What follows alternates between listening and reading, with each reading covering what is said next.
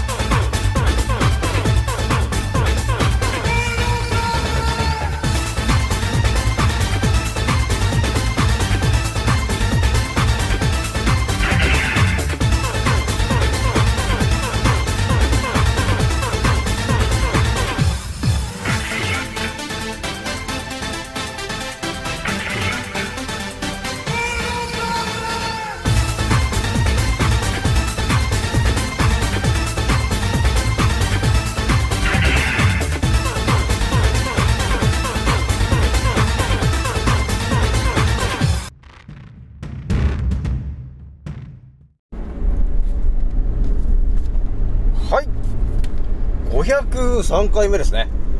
賢者の戦闘プログラム第399弾。始めさせていただきます。創造船オメガ号、宇宙一の名記録マスター、青木丸でございます。今から話すことは、私の個人的見解と、おとぎ話なので、決して信じないでくださいね。はい。ではですね、今回ね、えー、一発目にお伝えするのがですね、ちょっとね、最近ちょっと気になってる話なんですけど、侮辱罪、ね、それが、えー、その法律がね、決まったと思うんだけど、えー、それからですね、えー、要するに侮辱罪というものが決まって、ある程度未来で起きることがね、えー見えてきたんですけど、えー、どうもね、支配層がもしかしてこういうこと考えてるんじゃないのかなと、えー、いうところがちょっと、なんとなくなんか入ってきたんで、ちょっとそれをお伝えしようかなと思ったんですよね。で、二つ目がですね、まあ、ひとまずね、今当たり前と常識だっつって今ね、私がいろいろお伝えしているのと、まあ、要するに、あの、非常識な話をね、今私が発信してきてると思うんだけど、ちょっとね、多分このまま行くと、多分消されるんだろうなと思ってるわけなんですよ。やっぱり内容が、あの、常識じゃないじゃないですか。内容が、あの、常識、常識じゃないから、多分このまま突っ走っていくと、多分そのうち奴らに感づかれまして、多分チャンネルごとバンされるんだろうなと、えいうところが、ちょっと見えてるんですよね。で、見えてるんで、ちょっとどうしようかなと、えー思ってた時に、あ、ちょっと名前を、名前をちょっともう一つ付けようかなと、いうふうに思ったわけよ。ね、一応月からの秘密の情報、みたいな感じで名前を付けてるんですけど、もう一つなんかちょっと肩書きつけてもいいかなと、えーいうふうにちょっとね、考えたんですよね。だその辺の話をちょっとね、えー二つ目にしようと思ったんですよ。で、まあそれでね、今回スタートするわけなんですけど、えーじゃあ気づいた方とね、覚醒した方と気づいた方が、えー一番注意しなければならないことと、その立ち回り方、えー今回ですね、299回目になりました。という感じでね、えー今回もスタートするわけなんですが、えひとまずね、え私のアンカーラジオさん、え本日見たときに、えー、21,300再生を突破しましたと、えいうことになってるんで、皆さん聞いてくれてありがとうと、えいう感じでございました。じゃあひとまずね、えー今日は日曜日の、ちょっと今日は遅くなって、えー18時頃、えー今アンカーを撮っておりますと。じゃあね、一発目の話からちょっとね、していくんですけど、ちょっとね、私が最近ね、最近というかここ2、3日、えーインスタとかね、えーまあ、ちらちらこう、いろんな人が上げてるやつを見てた時に、ちょっと感づいたことがあったんですけど、あの、侮辱罪と呼ばれてる法律が、まあ、7月7日、えーその辺でまあ決まりましてと。えーなので、常識のね、えー情報であればいいんですけど、えそれがよくわからない非常識的な情報を、え発信してるものについて、えー、要するに、あの、サイバーポリスみたいなのが現れて、えー、逮捕するぞと、えいう動きが、えー、出始めてるよというところがあって、だからその、皆さんのね、えー、一般のその SNS で発信してるコメントとかメッセージを、えー、やろうどもがね、監視し始めてるんですよ。もう完全に。なので、YouTube もそうだし、インスタもそうだし、まあ、Twitter とかね、あとはブログとか、えその辺の SNS に書き込もうとしてる内容ね。書き込んでる、むしろ書き込もうとしてる内容。えそういうのが、えー、常にこう監視されるようになったよねっていう話したと思うんだけど、ここでちょっとね、私がね、まあ、いろんなインスタの人の見てる時にちょっと気づいたんですけど、その、そもそもね、あまりこの侮辱罪だっていう、その法律が決まったみたいな話をしてる人自体があまりいないんだよね、ということにね、気づいたんですよね。えー、だから、その侮辱罪という話をしてないですね、あの、YouTuber とか、インスタグラムの人がいたとして、それでも発信してる内容はね、その都市伝説的な話をバンバンするんだよね。そうするとやっぱり、ね、あの、コロナは茶番だとかね、えー、マスクはするなとか、ね、えー、あとは今ね、話題になってるその安倍さんがね、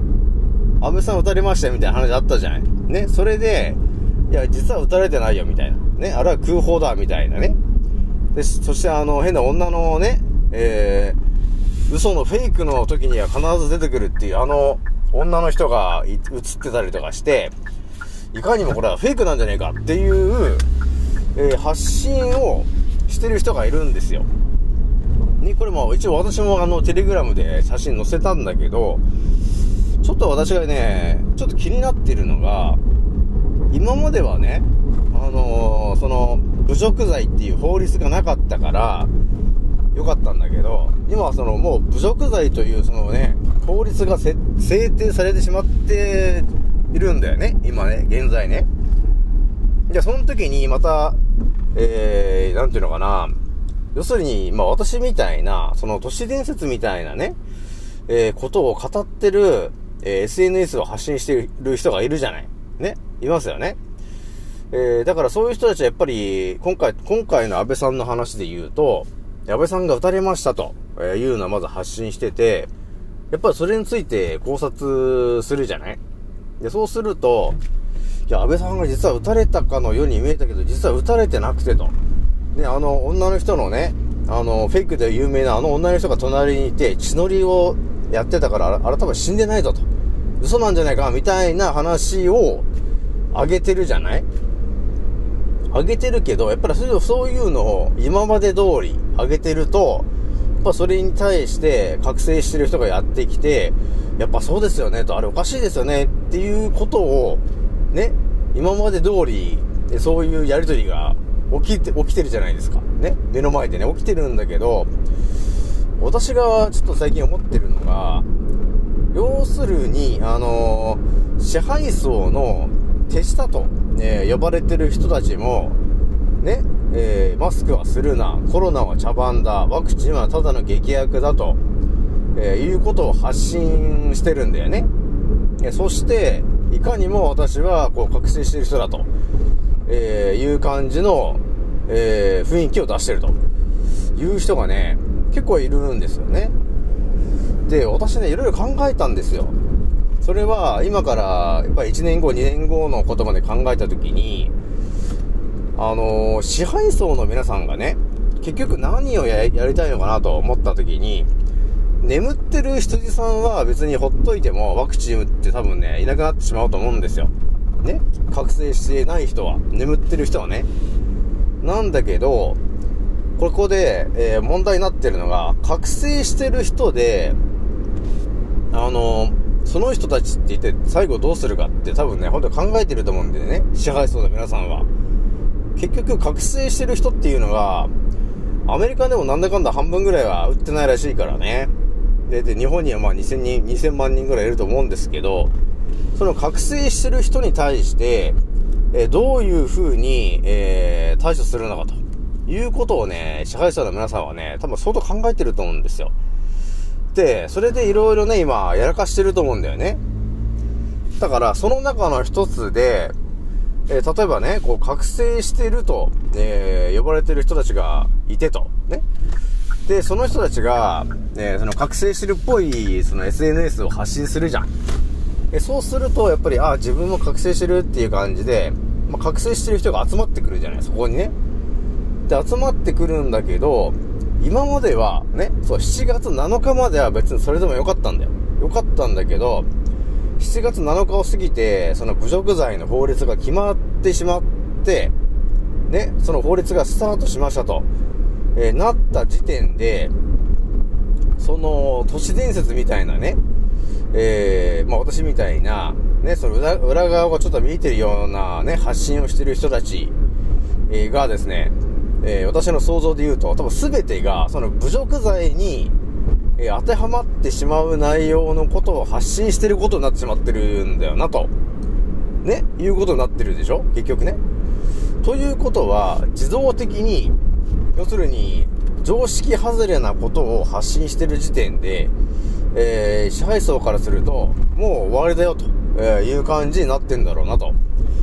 いう感じがしてきてるわけなんですよね。で、あとは、多分どれだけ、えー支配層の皆さんが、えーあの、見つけられるかっていう話になってくると思うんですよ。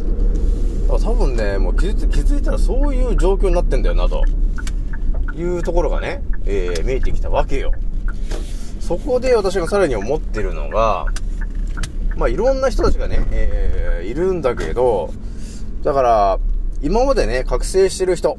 っていう感じでやってきてた人たちが、えーいましてと。ね、それでね、ま、だから私みたいな感じで覚醒してると。で、いろんな情報を発信しますよと、えーいう人がいて、で、そのファンみたいな人がいっぱいついてるよと。ね、フォロワーさんがね。で、そういう人たちが、まあ、いますと。えー言ったときに、今まで通りに、その、都市伝説みたいな情報を、えー上げてる人がいると思うんですよ。ね上げてる人がいるんだよ、本当にね。まあげてる人がいるんだけど、その人たちが発信してる内容に対して、今までと同じようにコメントを、えーつけてると、えー危険なんだよね、と。えーいうことが、あるんですよ。だってもう法律が決まって、決まってしまったんで。っていうのがあるなと思ってんだよね。だから私はもう先にも気づいてるから、ね、7月の7日に、え、侮辱罪という法律がもう決まってしまって、えー常にこう、コメントを監視されてるようになってるから、できるだけ変なコメントと、変なじゃないんだ、変なじゃないんだけど、常識じゃない情報はコメントしない方がいいよと。いうことをちょっと言い始めてるんですよ。だそうじゃないと、えー奴らにすぐに見つかっちゃうんだよねと。要するにサイバーポリスみたいな奴らに見つかっちゃうわけよ。非常識な話をしてると。っていうことになるよなと。ねいうふうにね、ちょっと思ってんですよね。だから、今ね、当たり前のように、そのね、安倍さんがそのフェイクだなんだかんだっていう情報を発信してる人はいると思うんだけど、その人たちに言っときたいのが、コメン、まあ、その人が発信する分にはいいんですよ、別にね。自分がどうなってもいいやと思ってればいいんだけど、それに対して、コメントは特にするなよ、みたいな、えー、なんかやっぱ一文とかね、で、そういうのがないと、それの、ね、安倍さんのやつがフェイクだみたいな投稿に対して、でちょっと覚醒した人がね、やっぱりあれフェイクですよね、みたいなコメントをしたときに、多分その人、もうね、発信してる人も多分やられてしまう可能性はあるし、えさらに、それに釣られるかのように、そのコメントしてる人も、もう持ってかれる可能性があるので、まあ、いいねぐらいにしといた方がいいかなと。ね。コメント、メッセージで残すなと。ね。だから、紙と、紙に書いたり、えー文章で残すのは危険だと。まあ、それは法律に引っかかるよと。えーだから、ね、SNS 上で、えそういう文章をメッセージとして残しちゃいけないと。えーいうことになってるから、ちょっとね、注意してほしいなと、えーいうことがあるから、ちょっと言っとこうと思ったんですよね。えーなんとなくわかりますよね、皆さんね。だから、覚醒してる人はいっぱいいるんだよね。まあ私も含めて覚醒してる人はいっぱいいて、で、多分この人たちは、今までと同じように、えーその都市伝説みたいな話をしてる人がいると。ね。で、その人たちは、えー侮辱罪というものがどういうものかまだはっきり分かってない状態で発信してるかもしれないんで、侮辱罪というのはもう本当メディアが発信してることが全て正しいんだよね。っていう前提の話だから、ね。だからそれ、だからコロナで言ったらコロナはね、もう重症化するやばいウイルスだよね。というのがもう常識な話なわけなんだけど、それに対して、いや、コロナただの風邪ですよ。っていうコメントを入れた時点で、えそのコメントした人が、えー侮辱罪になっちゃうんですよね。えーなので、えーもう言論統制とかね、えそういうのが、えもう一気に、あの来ちゃってるよと、えいうことがあるので、え皆さんね、今一度、そのね、覚醒してる人たちに、ね、いろんな人の覚醒してる人についていってると思うんだけど、えーその人たちが、えー言ってる内容がね、まあ多分、当たり前と常識な情報じゃないじゃん。別に覚醒してるんで。なんだけど、その人に対してなんかコメントを残してしまうと、えー危険度が増すから、ね。できるだけコメントをすることを、ちょっと控えた方がいいかなと。ちょっと様子見といた方がいいかなというタイミングに入っていますよ、ということになるからね。だから私のチャンネルを聞いてる人にはもう言っとくから、多分ここを多分ね、ほんと半月ぐらい、半月からまあ半年ぐらい今見てもらえると、多分今のこの安倍さんとかの話で、あれはフェイクだなんだかんだっていうのを SNS では、あの、コメントしてる人たちが多分まず一番最初にあのサイバーポリスによって狩られるんじゃないのかなというふうにちょっと思ってるんですよね、私はね。これ直感で思ってるんですよ。だから安倍さんやったかなと、えいう感じがあるんですよ。ね。なので、もうね、気軽に、えーコメントを入れられる状況じゃなくなってます。えーまあ、コメント入れるとしたら、本当当たり前の話を入れるぐらいじゃないと、もうダメよ。っていうことになってるんで、ちょっとね、コメントにとりあえず注意してほしいな、ということがありますと。で、まずはその、あれだよ、あの、SNS 上ね、まあ、DM とかはまたちょっと別にしといてもらって、みんなの、えー流れてるところでこう、表示が映っちゃうじゃん。自分がコメントしてる内容が。そこに書いてる内容を、要するに、そこに書き込む内容をちょっと気をつけろよ、というところがあるので、今一度ね、ね、あの、本当当たり前のように、こう、都市伝説みたいな話を、えー投稿してる人はいるんだ、いるんだけど、それに対して、え下手なコメントを打つと、えやられると、えいうことがあるので、注意してほしいな、というところがあるんで、ちょっとね、言っておきますからね。じゃあ、ちょっとこれ一発目の話にして、はい。ではですね、二つ目のね、ちょっと話なんですけど、まあ私もね、いろいろね、ちょっとね、考えてるんですけど、まあやっぱりね、この SNS でね、SNS 上で今いろいろね、いろいろ発信してきてるんですけど、そのね、侮辱罪っていうのが入ってきてる時点で、ちょっとやべえなと思ってきてるね、っていう話をちょいちょいしてると思うんですけど、やっぱりね、投稿する内容とか、えーそういうものをね、今ね、こう、覚醒してる人とかね、えー気づいてる人が、ね、とかみたいな感じで話してるじゃないですか。だ多分ね、覚醒という言葉自体もやべえなという感じが、ちょっとね、あのー来てるわけよ。だからね、そういうね、情報の規制が一気にね、もうね、来ちゃってるなと、えーいうことがね、あるわけなんですよ。だからね、ほんとね、だんだん当たり前のようにね、話ができなくなってきてるじゃん。だからね、やべえなと思ってきてるんですよね。えー、だから私がいろいろ、いろいろ考えてる中で、ね、今とりあえずあの、月からの秘密の情報って言ってまあ、発信してるわけなんですけど、で、一応ね、えー、覚醒した人が役立つ情報みたいな感じで書いてるけど、ちょっとね、そのタイトル自体も、ちょっとこれぐらい、今日ぐらいまでにしといて、ちょっと別の、その、えー、タイトルに変えようかなというのがね、あったんですよ。なんとなくわかるでしょ、皆さんならね。皆さんも覚醒してるから、だったら分かってきてると思うんだけど、もう覚醒とかね、そういうキーワードとか上げてると、多分すぐにやられるんじゃないかなという感じがあるんで、ちょっとね、カモフラージュしようかなと思ったんですよ。ね。カモフラージュしないと、長生きできなくなっちゃうんで、長生きできなくなっちゃうとね、私毎日投稿してるけど、ね、その発信できるツールが効いてっちゃうと。いうことになっちゃうんで、最後下手したらほんとね、テレグラムしかなくなるんじゃねえかっていう感じが、ちょっと見えてきてるんだよ。えー、なので、えー、とりあえず皆さんね、テレグラムまだ登録してない人がいたら、ちょっと登録するようにしといてね。えー、そうすると、まあ、そっちに、どっかで本当完全に切り替わるかもしれないんで、そしたらもうテレグラムに登録してる人しか、もう、わからないと いう状況になるかもしれないからね。それぐらいちょっとね、世の中やばくなってきてるよね、本当に。で、私がね、あの、いろいろ考えてるのが、まあ、その、雨宮先生のね、えー、ケーブル、えー、愛機体術とかね、そういう感じで、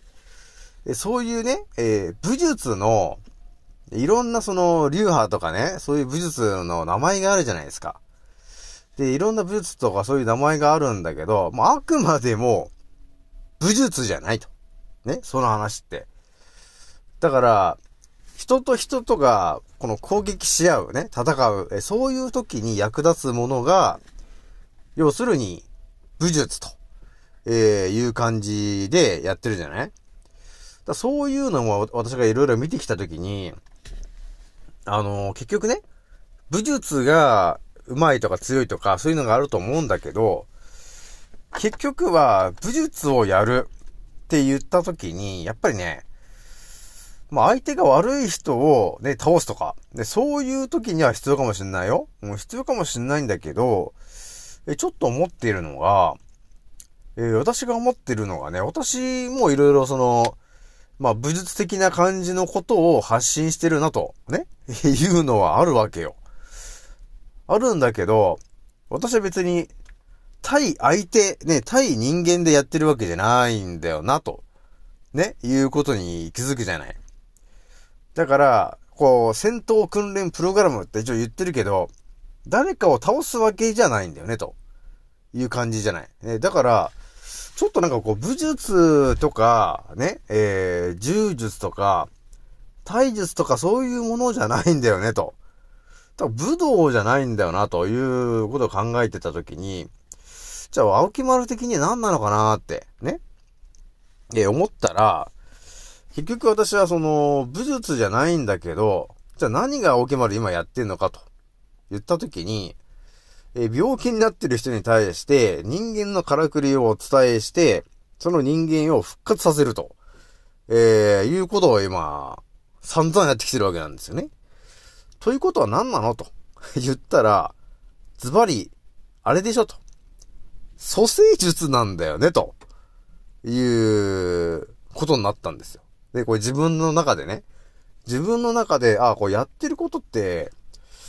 要するに、蘇生術をしてるのかと。ね。ね、蘇生術。ね、細胞を蘇生させる術。それをやってきてるんだよね、と。いうことになってんだよね、と。いうことをいろいろ考えてたんですよ。ね？だから、今、だから土地伝説みたいなね、その名前で、ではもう、ちょっと今後ね、ちょっとあんまり、あんまりオープンにね、できないんで、ちょっと名前をカモフラージュするのに、新しい名前をね、ちょっとね、今回考えたんで、ちょっと発表しようと思ったんですよ。ね？で、これがね、何かというと、ひとまず私が今やってきてるのがね、えー、まあ、賢者思考と、ね、呼ばれてる、表と裏の、えー、思考で、えー、世界を見ていくと、えー、いう考察のやり方と、え、レオナルド・ダヴィンチ。の思考をね、で、これはもうね、地球は生きてるよ。で、そういう考え方で、え、世界を考察するっていうテクニック。えそして、アスクレピオスの思考。ね、これは、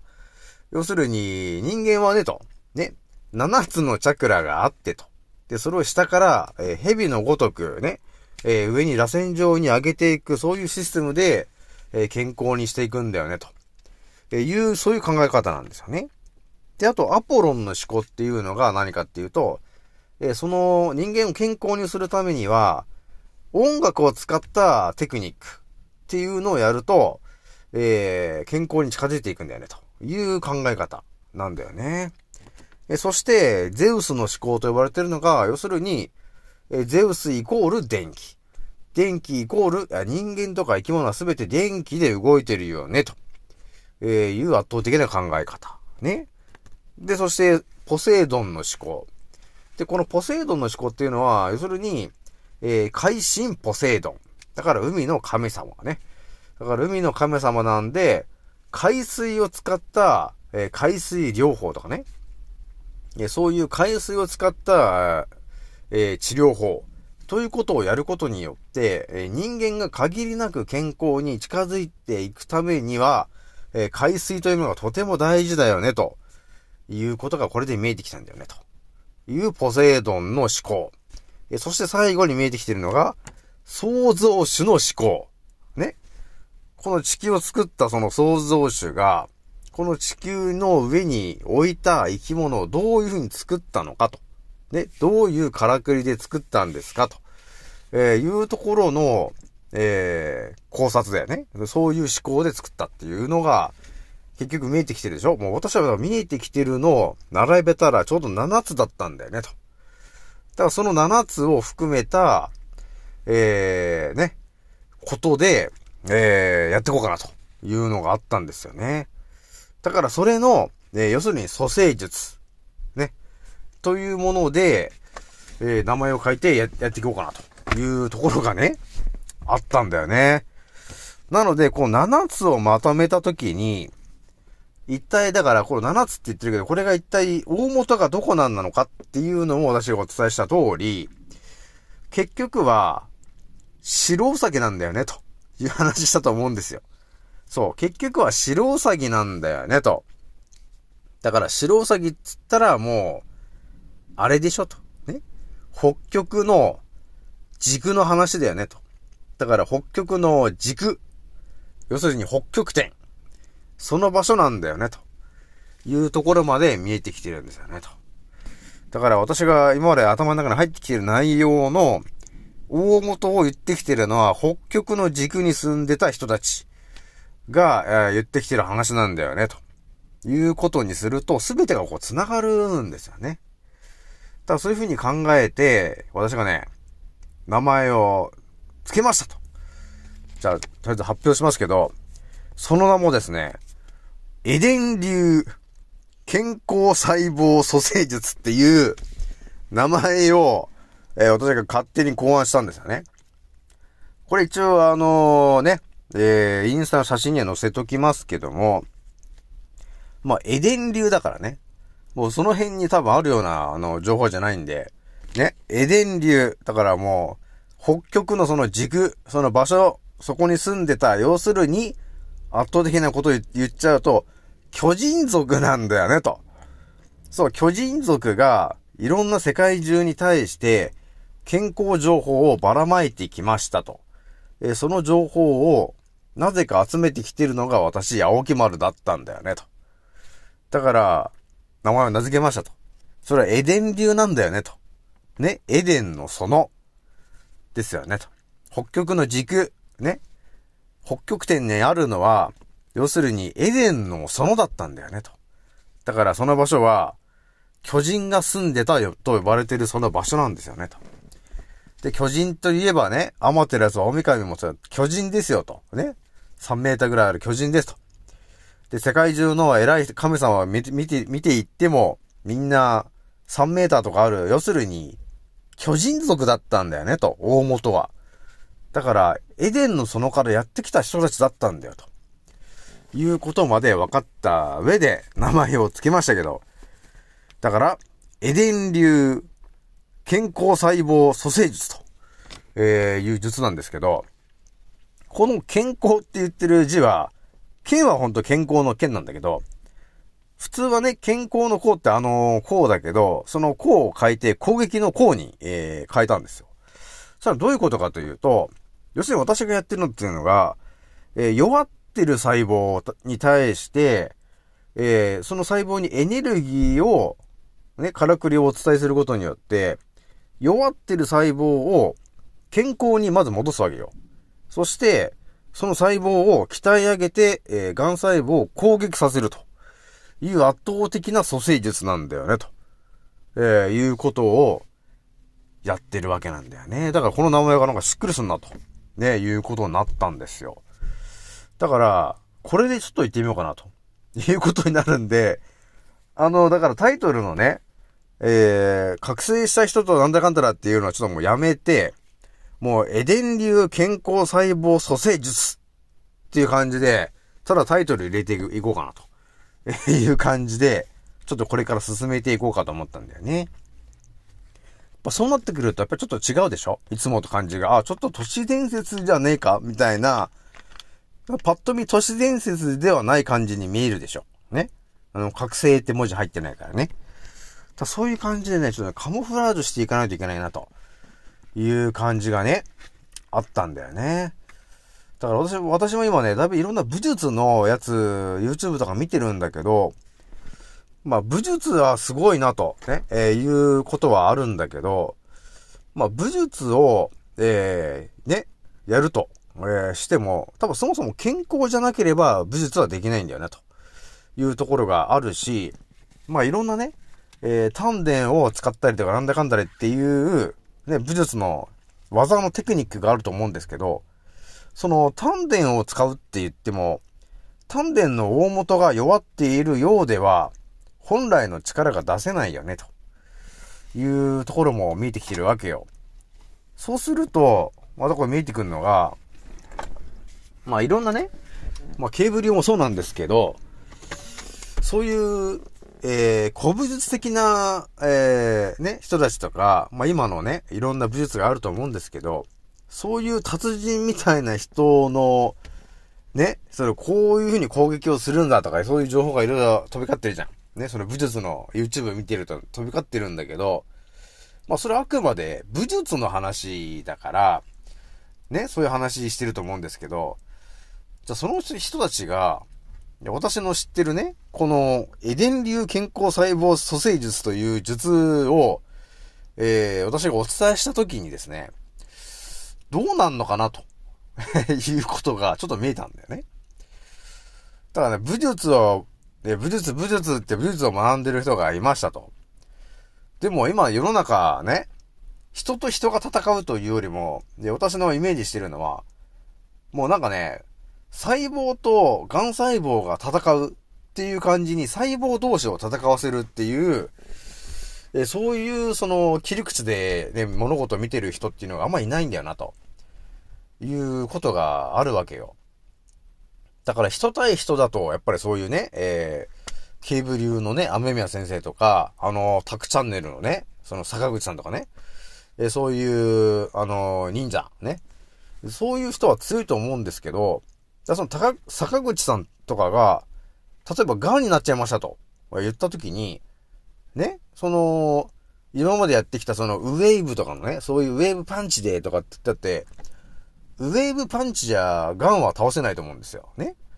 だからそのケーブ流のね、アメミヤ、アメミヤ先生が癌になっちゃいましたと、言ったときに、ね、ケーブ流のその鎧同士とかのそういう技で、癌を倒せないよね、と。えーいうことが見えてきたときに、いや、癌を倒せるのは俺じゃねえかと。だからそう、そういう考え方になるじゃない？結局。ね、私もある意味、武術なんだよね、と。ね？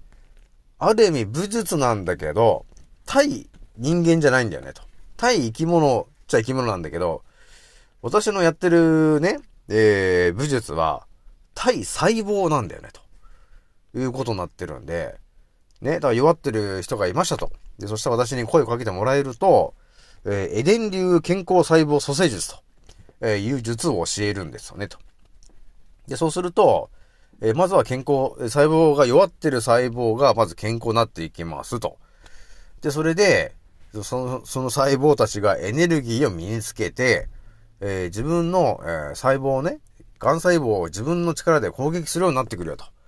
ね、そして攻撃力が、攻撃力が上がってくると、えー、がん、がん化した細胞を常に毎日倒すことができるようになってくるよ、と。いうことになってくると、いくらそんなね、添加物がなんだかんだっていうものを多少食べたとしても、えー、自分の免疫力細胞が、あのー、鍛え上げ、上げられてるんで、発がんしないと、ね、いうことになるんだよね、と。いう、この圧倒的なテクニックなんですよね。という、ちょっと熱い話をね、ちょっとしたんですけど、ひとまずね、青木丸ね、ちょっと名前をね、ちょっと変えてみ、変えるというか、もう一つ名前つけるんで、えー、ちょっと名前をつけるからよろしくお願いしたいと思います。という感じで、今回ね、終わったこうかなと思いますと。じゃあね、次の音声でまた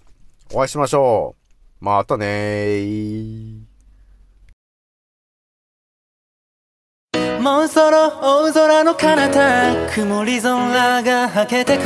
時計は午後5時回ってる。それでも遅くはないんだ。目を閉じて考えるふりはもうやめに